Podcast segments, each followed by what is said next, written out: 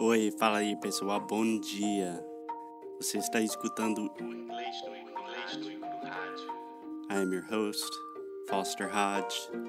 This is your daily dose of English.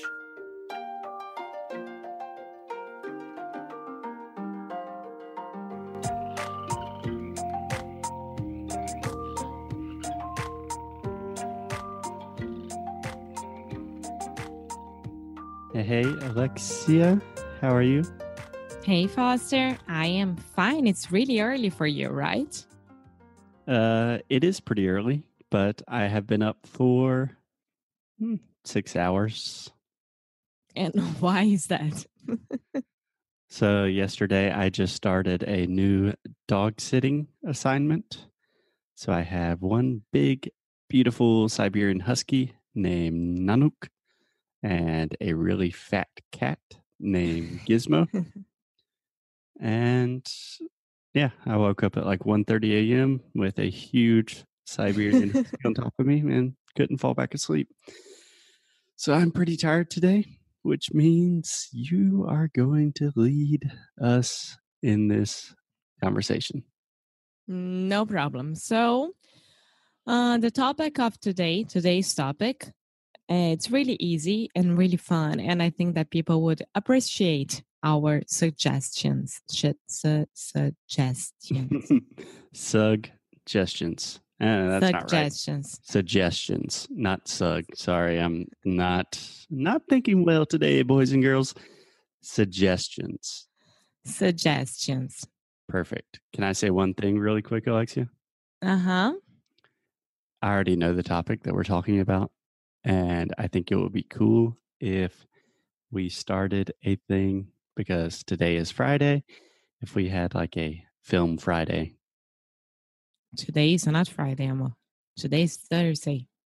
this episode's coming out on Friday, Emma. Não, mas já não é na quinta? Eu- Ai, hoje é quinta!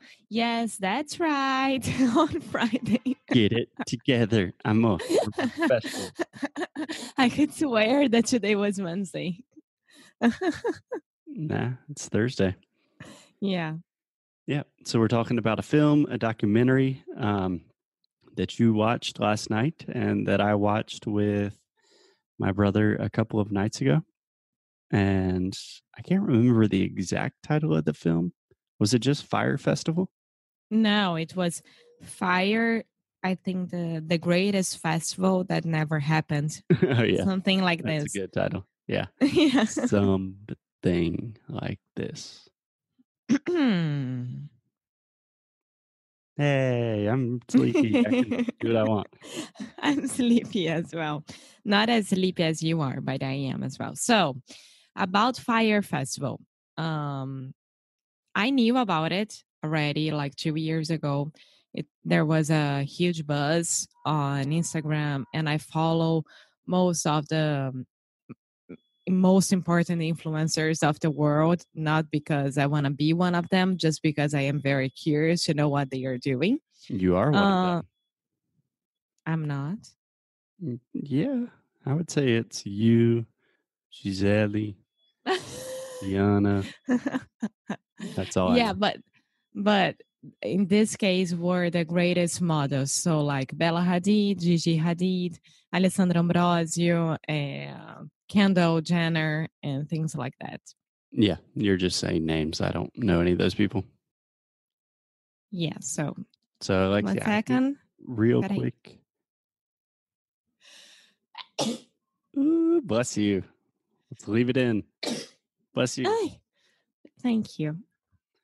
So, Alexia, real quick, I mm. think we should make some guidelines because we want to talk about this documentary, but we don't want to give too many spoilers. So, just in mind. there are no spoilers because everything is on on the internet. So if people will go to like Fyre Festival on Google, they will know everything. There are no spoilers at all. yeah, it's pretty obvious. The situation does not. Yeah. So, Alexia, explain to me the just kind of general outline of the Fyre Festival and what this documentary is all about.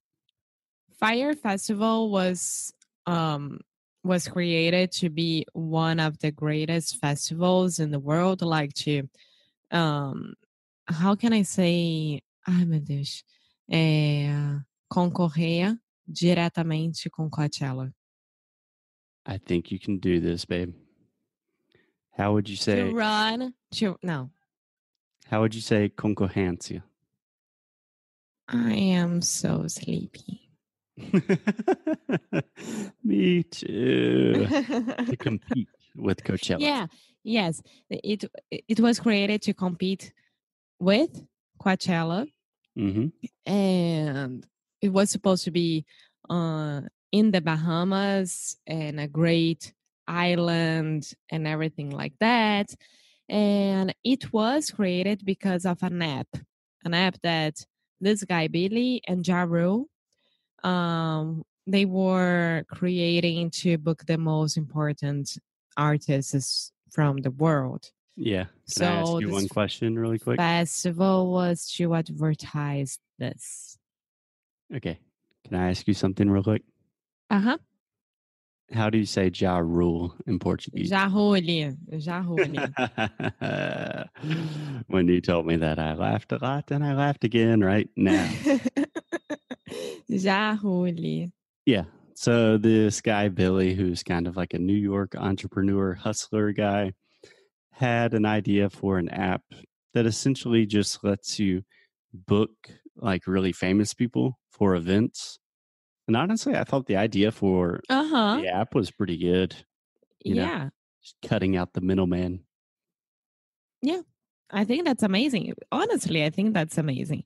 And they start to create a team about it and things like that. And they start to think, okay, how is the best way to add this? Let's do a festival, a very um like Luxurious, glamorous. yeah, but very, very close festival. Only people has a lot of money Mhm. and like it. things like ah People who have a lot of money. who have a lot of money could be able to go there.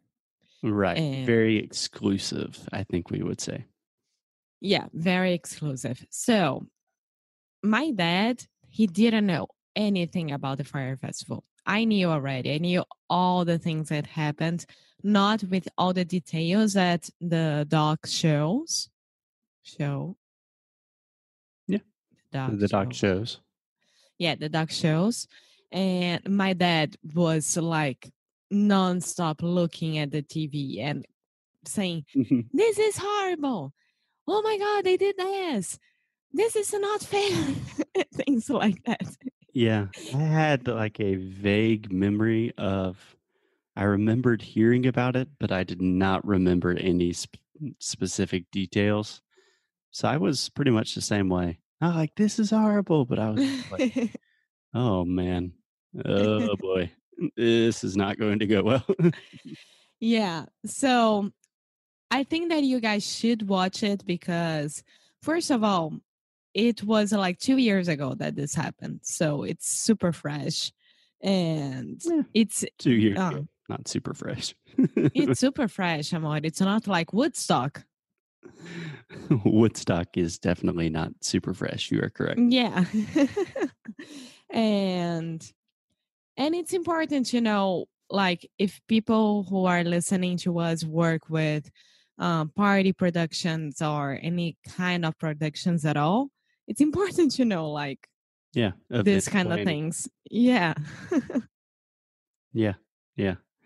So, pretty much the basic outline is they wanted to have this huge marketing campaign, which was a an extremely exclusive festival on an island, a private island. Um, Pablo Escobar Island. yeah, an island that used to be owned by Pablo Escobar. And more or less, they just put out this incredible marketing video with all of these beautiful models. And it was super expensive. And they sold out like almost immediately, which is crazy Uh-huh. for a festival. And everyone was talking about this like, oh my God, this is the new, the new big thing. Yeah. and the investors from Coachella they they wanted to pull out all their money from Coachella to put in this festival. So it was a really really big thing. Yeah. Yeah. The one thing, the one thing that I was thinking by myself, like the main stage name for the festival was Blink One One Eighty Two, which I used to love it, but come on, they could do better. Yeah. Yeah. That I was was one of very the funny- confused. That was a funny part of the documentary. That Yeah. it was some talk show, but someone was like, "Do you feel bad? What happened to these people?" and someone's like, "Nah. If you buy tickets to a festival on an island to go see Blink One Eighty Two, it's That- totally it's Darwinism. Darwinism. Yeah. yeah. Yeah. yeah, so you should go and watch it. Turn on Netflix tonight and go ahead and have fun because, well, it's very sad what happened with all the workers from Bahamas and things like that. But it's very important to know what happened. Mm-hmm. So, Alexia, can I make one correction really quick? Uh huh.